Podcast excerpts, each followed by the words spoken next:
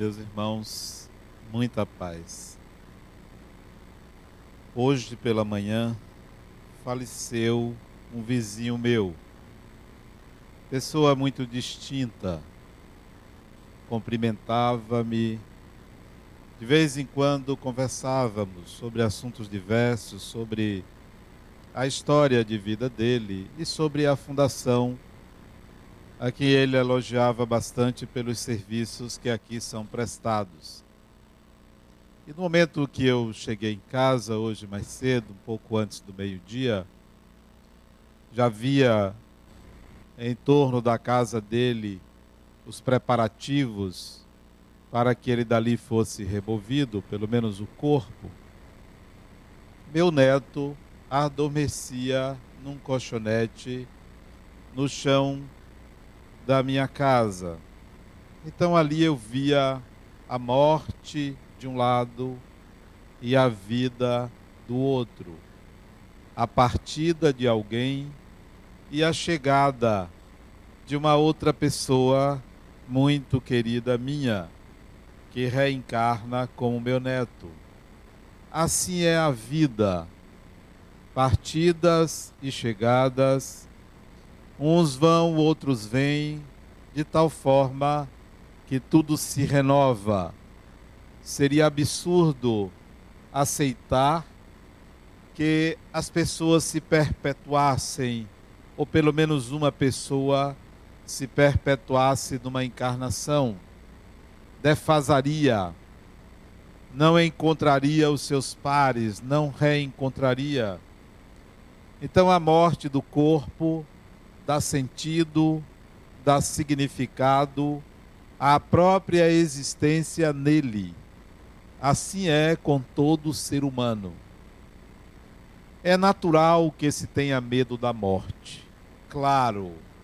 Primeiro, porque sentimos dor. Para morrer, sente-se dor física. Não que a morte seja dolorosa, mas adoecemos, o nosso corpo é frágil. A dor então nos avisa que ele precisa de cuidados. Então a preservação do corpo é uma atitude natural do ser humano, querendo preservar, naturalmente não quer que ele morra. Há também, por ignorância nossa, uma certa identidade entre o eu e o corpo essa identidade nos leva também, por influência, a não querer morrer, porque o raciocínio automático, o automatismo psíquico, nos leva a pensar que a morte do corpo levaria à morte do eu, o que não é um fato. Na realidade, todo ser humano independentemente da sua crença religiosa, tem ciência da própria imortalidade. Todo ser humano.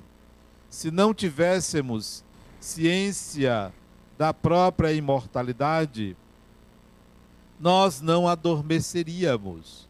Porque o adormecer, o dormir do corpo, é uma certeza, há uma certeza de que há um retorno e ninguém se preocupa com o dormir, ninguém tem medo de dormir, ao contrário, todos querem também porque precisam adormecer.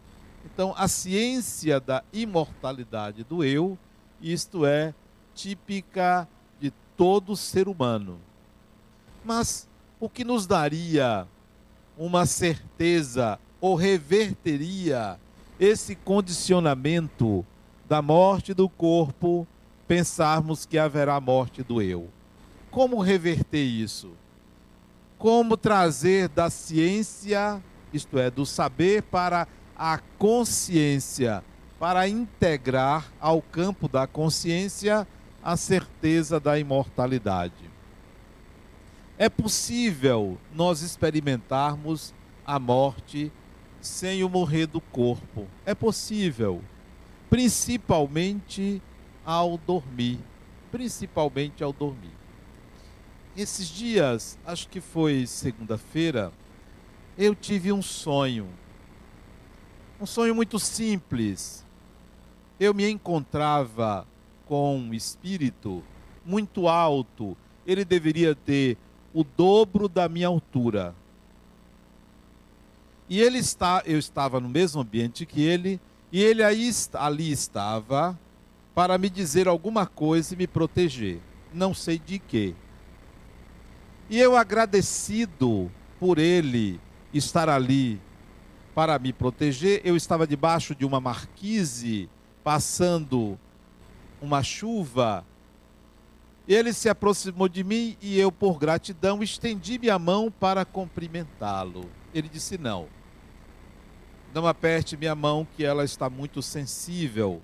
E eu notei que havia um ferimento na mão dele. Ele era muito grande, ele tinha dois ou três metros de altura. E os dedos dele eram muito grandes. Esses dois dedos eram maiores do que os outros. Ele parecia um elemental. Parecia tipo o avatar daquele filme. E ele disse: Não, não me cumprimente. E mostrou que os dedos estavam feridos. E eu agradeci a ele e dei continuidade, saindo daquela marquise e correndo um pouco.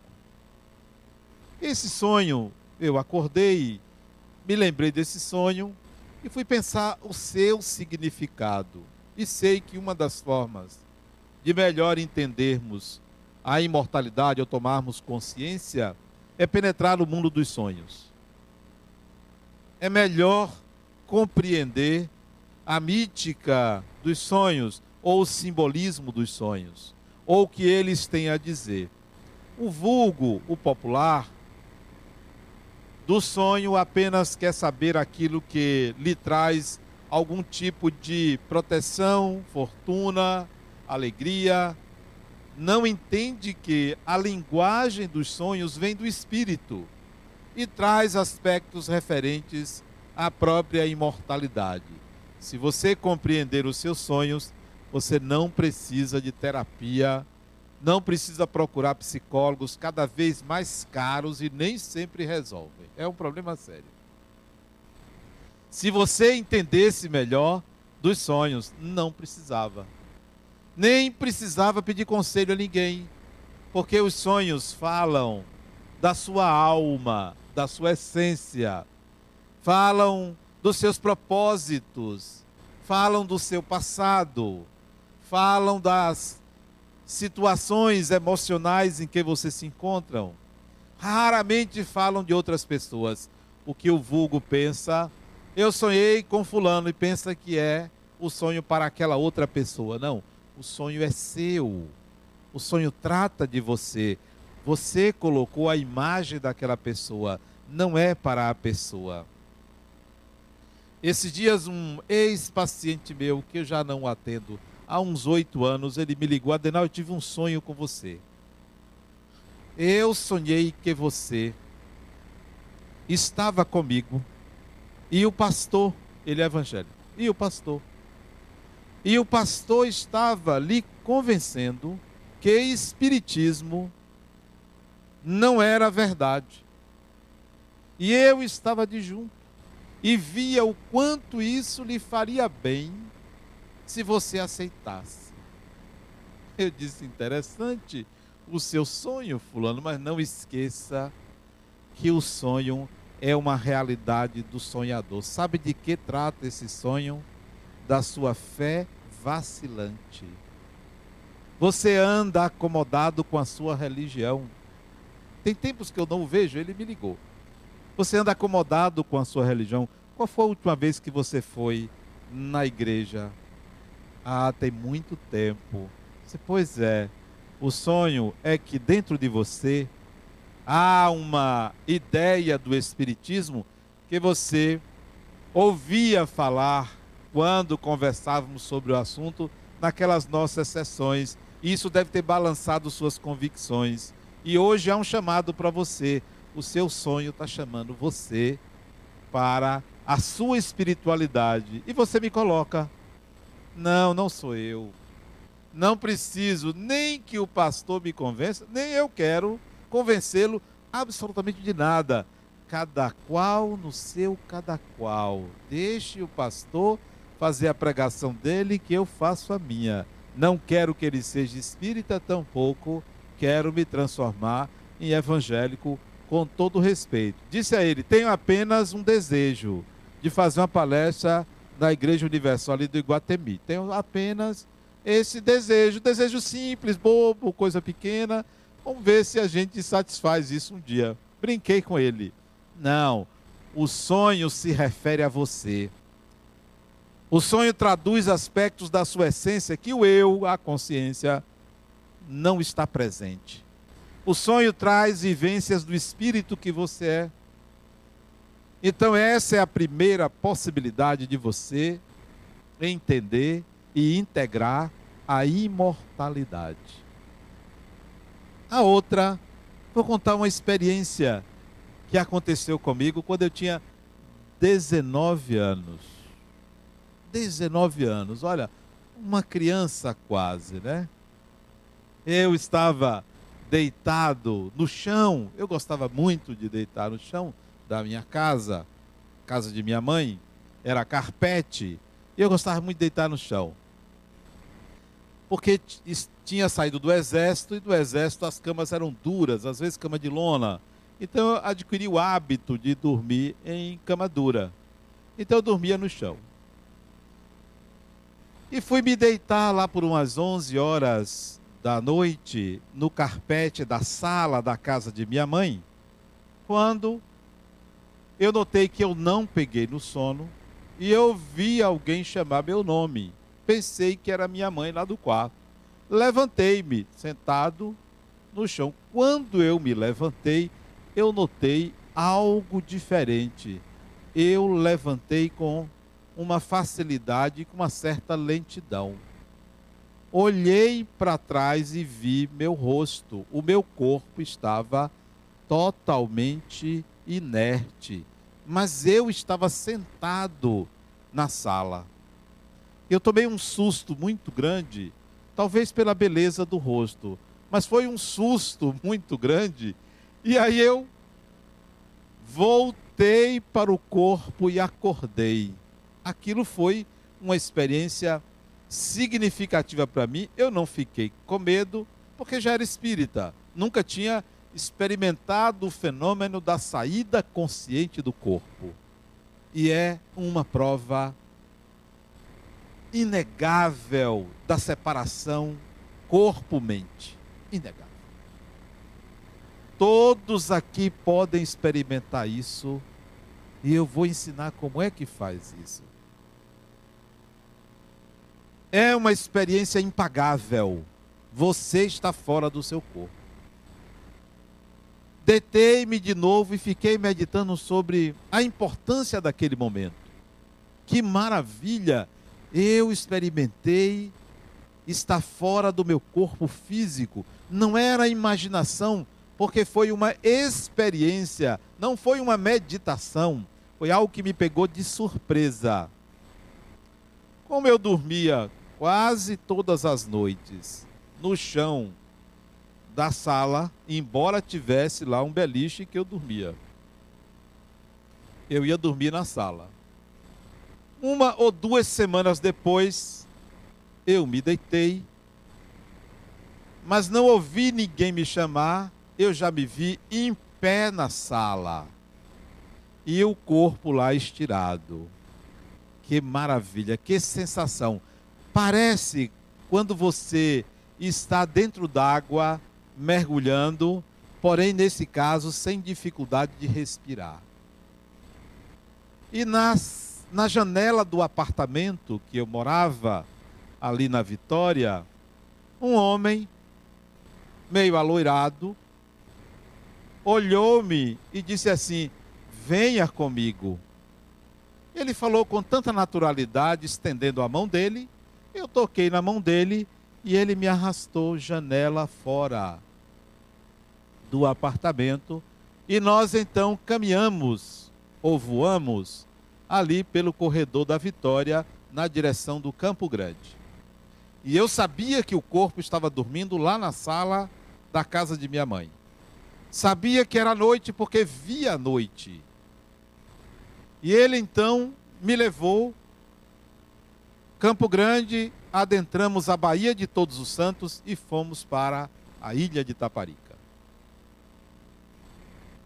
Isso eu tinha 19 anos, um jovem, iniciante do estudo do Espiritismo. Não tinha estudado aquele fenômeno, sabia que existia o desdobramento ou viagem astral. Me leva para esse local e me diz no caminho: Vou lhe mostrar uma colônia espiritual que fica aqui acima da ilha de Taparica. Interessante que, alguns anos depois, fazendo um parênteses, alguns anos depois, eu viajava de ferryboat para fazer palestra do outro lado.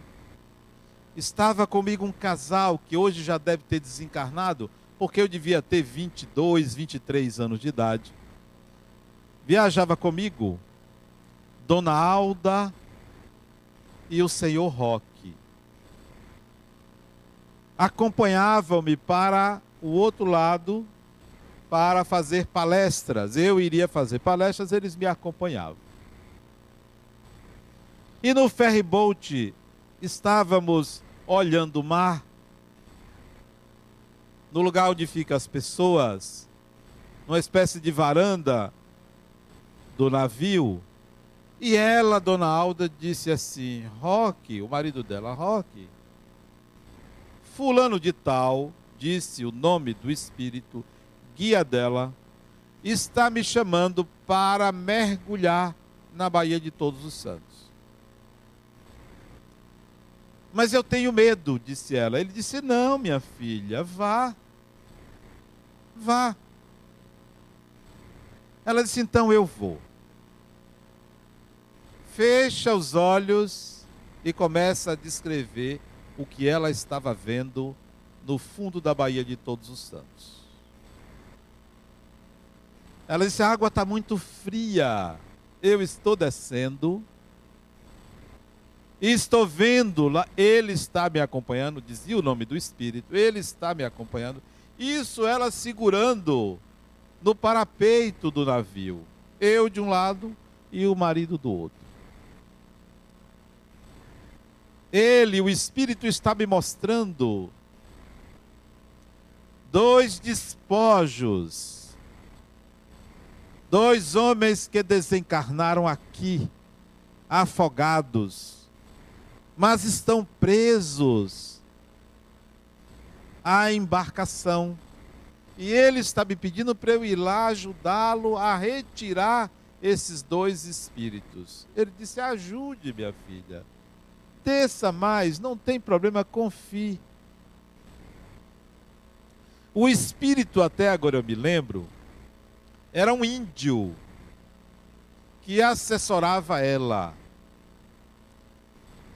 E aí ela traz esses dois espíritos que estavam lá presos aos despojos, à embarcação que naufragara ali, e entrega o espírito já acima da água que leva para um hospital espiritual. Ela desdobrava-se, não precisava estar dormindo. Essa mesma dona Alda, eu me lembro, nós fomos fazer uma palestra na cidade de Ipirá. Isso eu tinha também mais ou menos essa idade. Não tinha o que fazer, eu ia fazer palestra, né?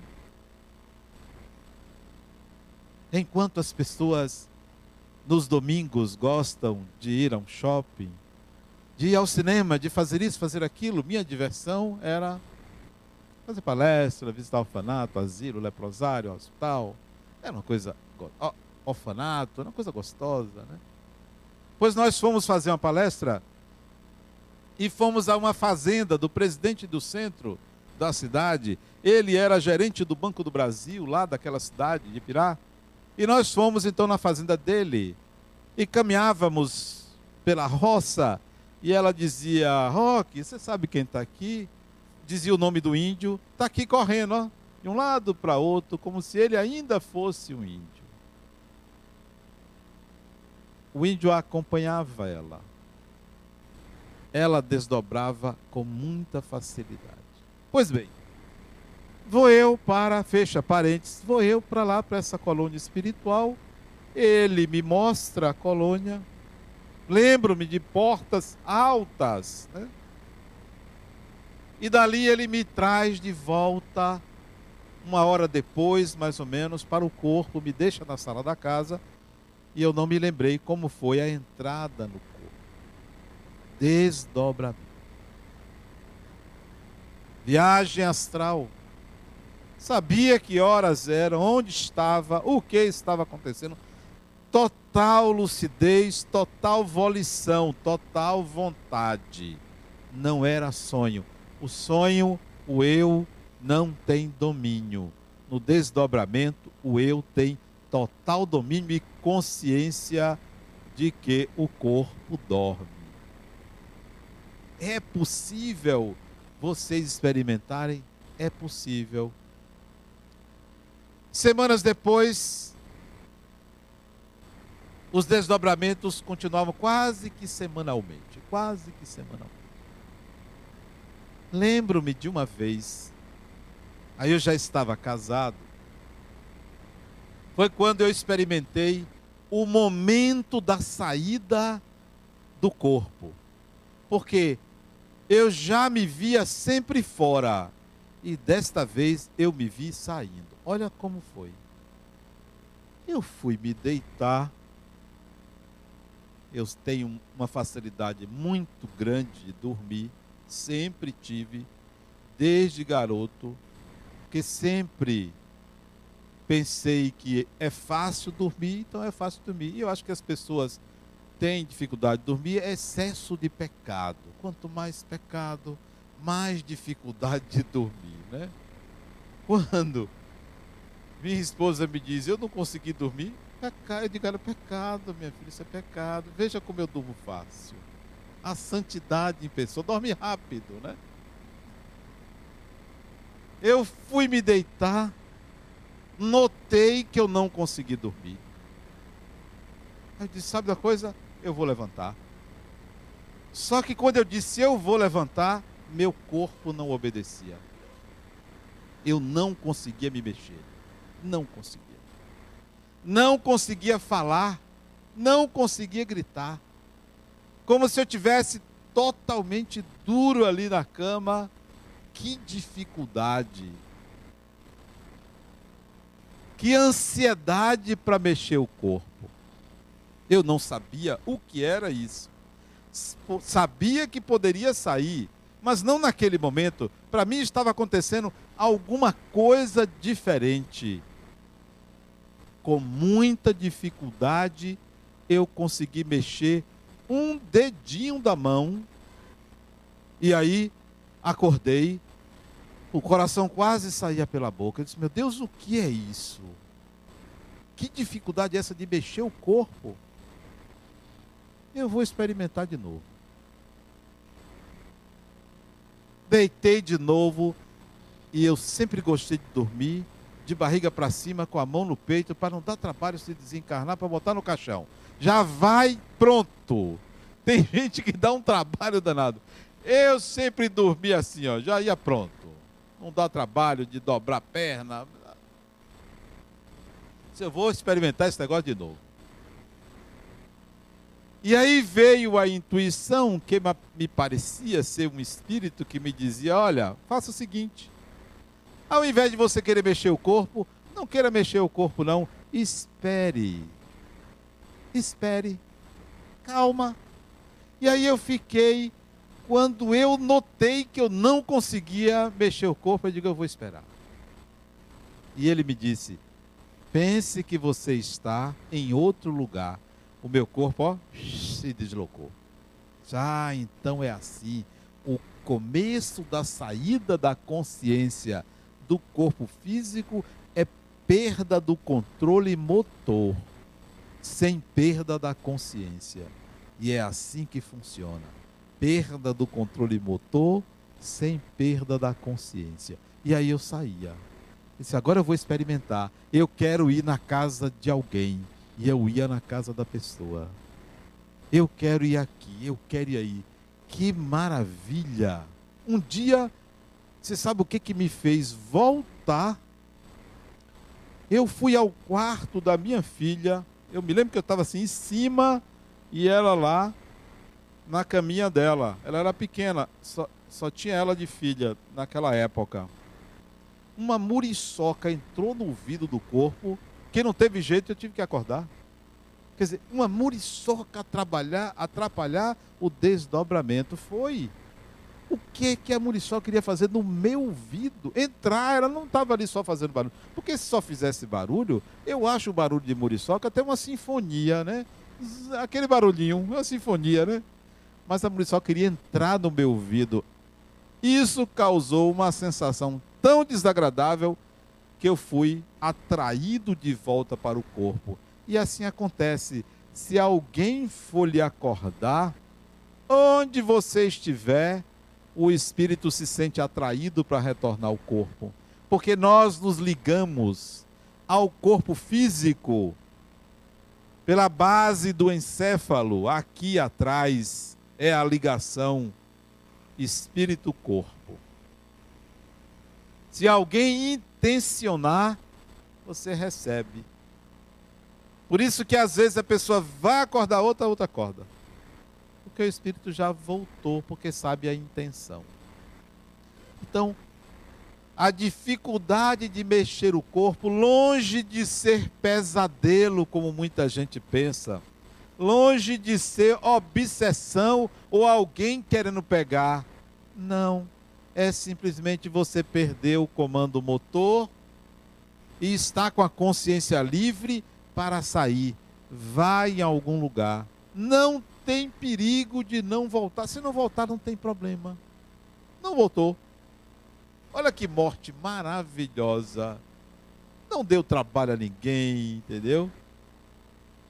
Então, desdobramento é isso. Como treinar? Olha o que aconteceu comigo, como é que eu treinei isso? Por pura intuição não sabia.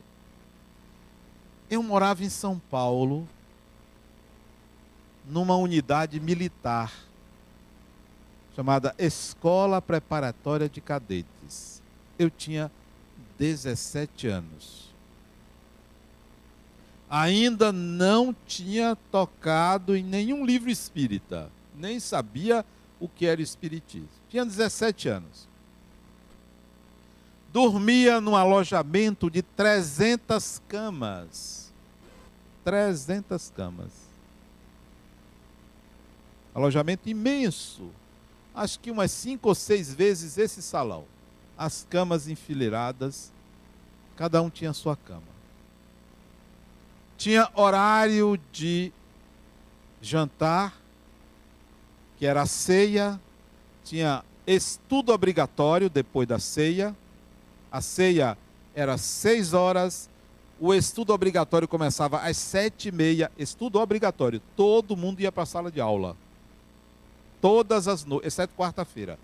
Todas as outras noites, estudo obrigatório. E ninguém dava um pio na sala, imagine. E não tinha ninguém tomando conta. Acho que era medo. E nem tinha câmera. Mas de vez em quando passava um oficial para observar. Ok. Estudo obrigatório, de 7h30 às 9h30. 9h30 você tinha que ir para o seu alojamento. 10 horas você tinha que estar deitado. 10 horas. 10 e 5, se você tivesse em pé, você pegava uma advertência e ia para o seu boletim.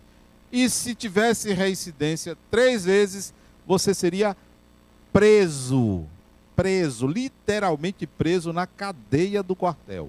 E tinha um ou dois que era preso. Eu fui preso uma vez só. Passei seis dias preso, olha.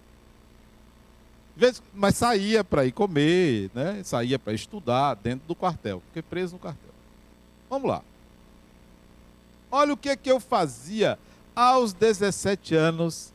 Eu deitava na minha cama, e pensava assim: será que eu consigo levantar meu corpo com o poder da minha mente?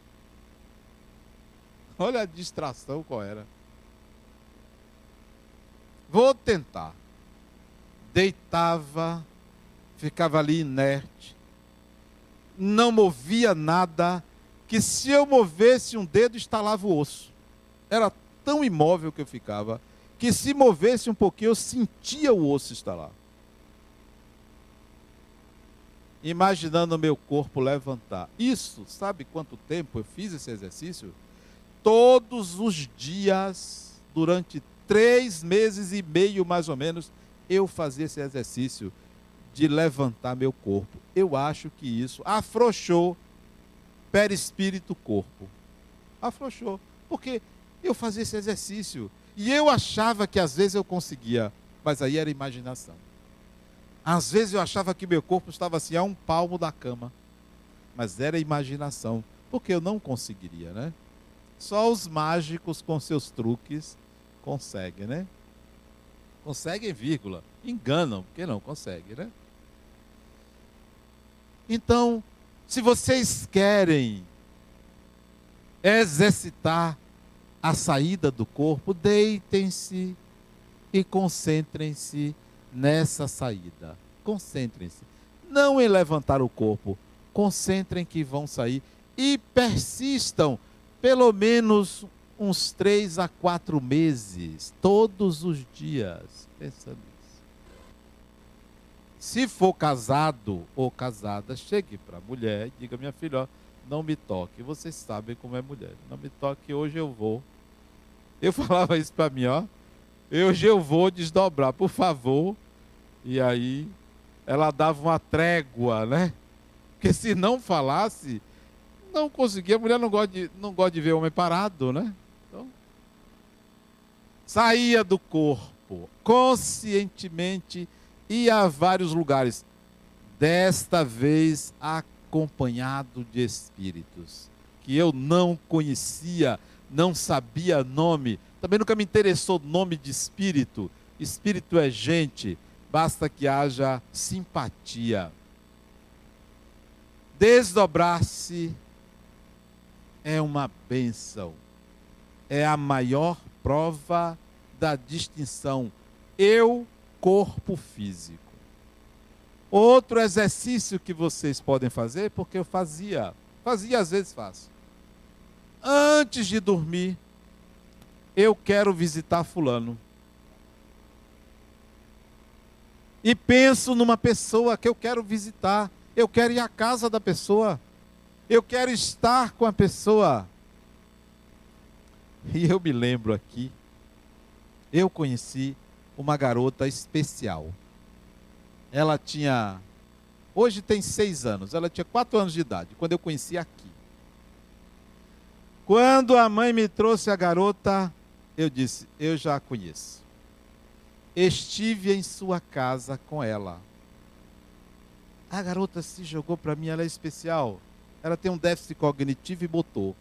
A garota se jogou para mim e ficou abraçada comigo ali durante algum tempo. E a mãe disse: Ela não faz isso com ninguém. Eu disse: Porque nos conhecemos. Eu estive em sua casa e estive com ela, conversando com ela, ela fora desse corpo.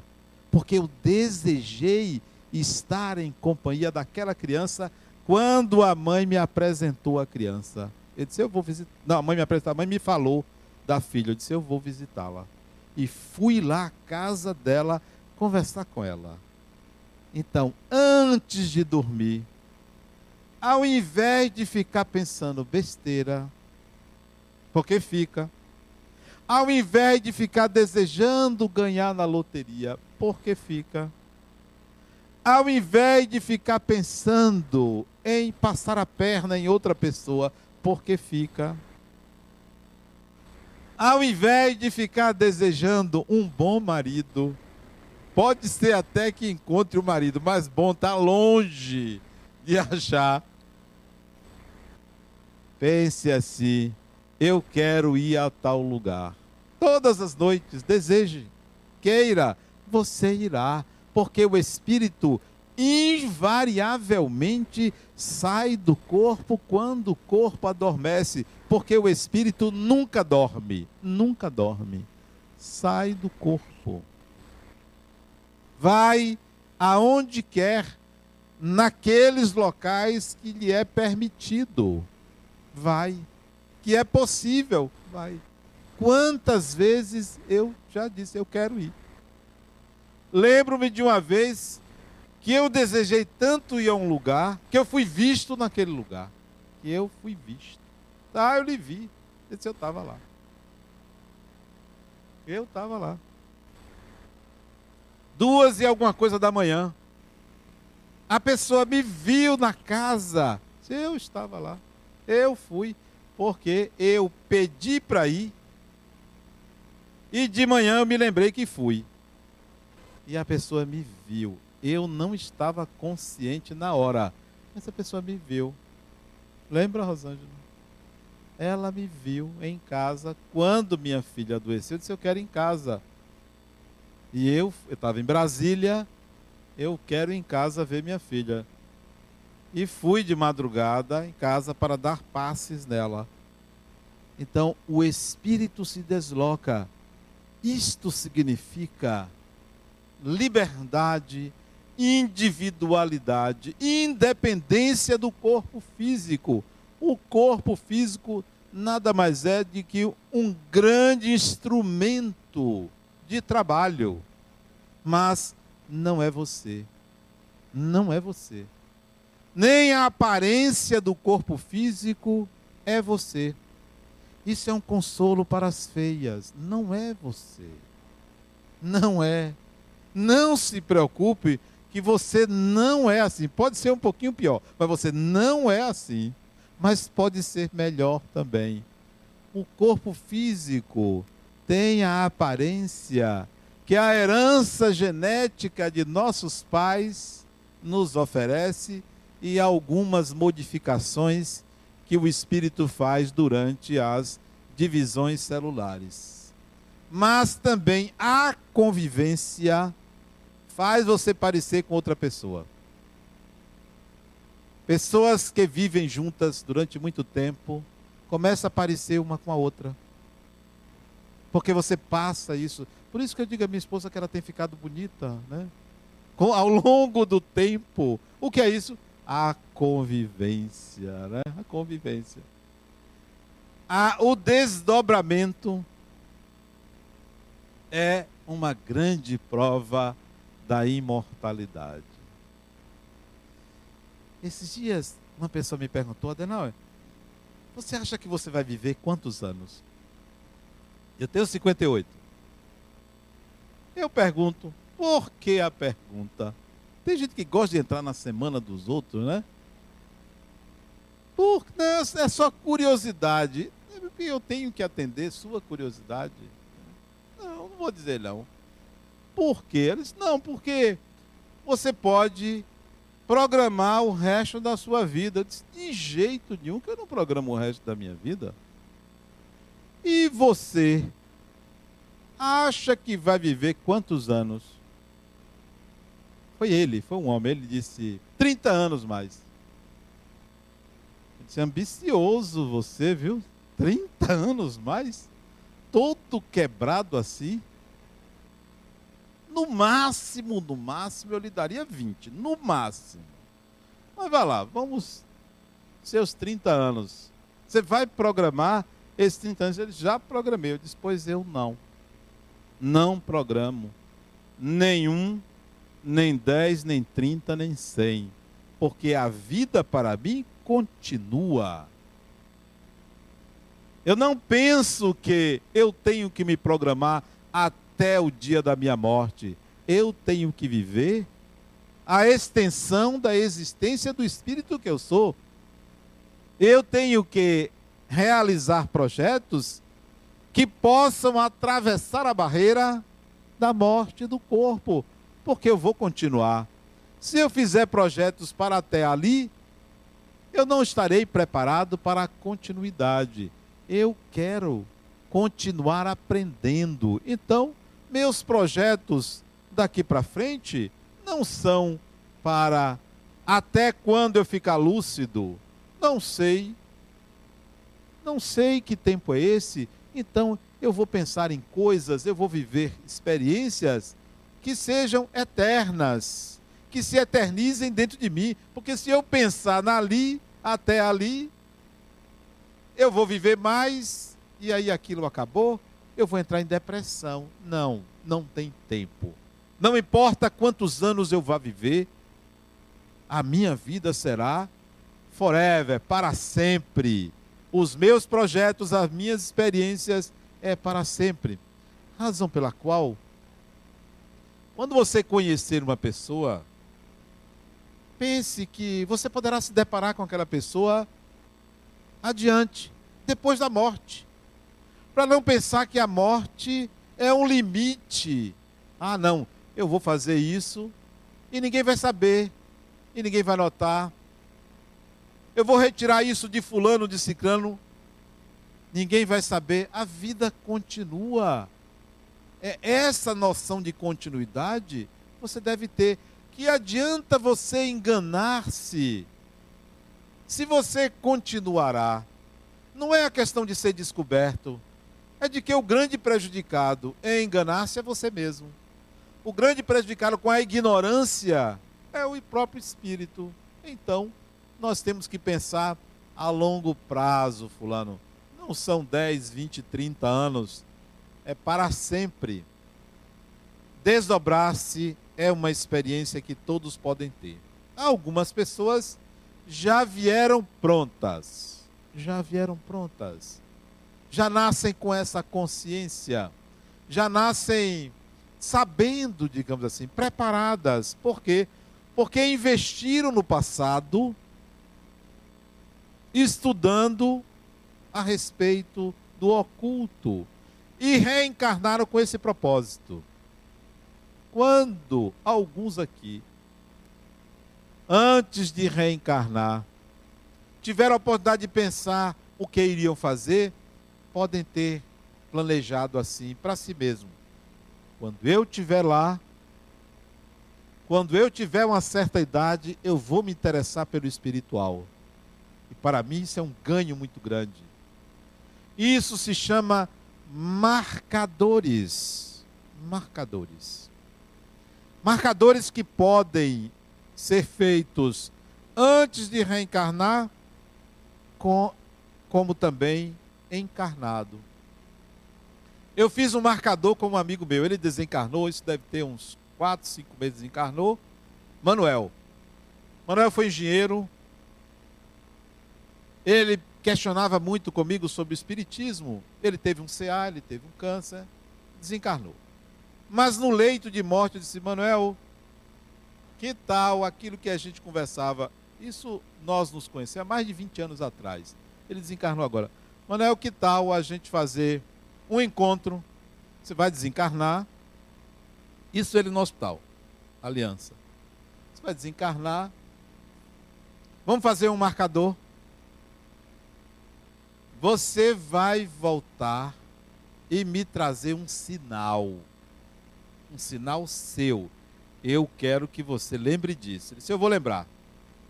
Quando eu, no mundo espiritual, me livrar dessa doença, quando eu estiver bem, eu vou voltar e você vai saber que eu estou ali.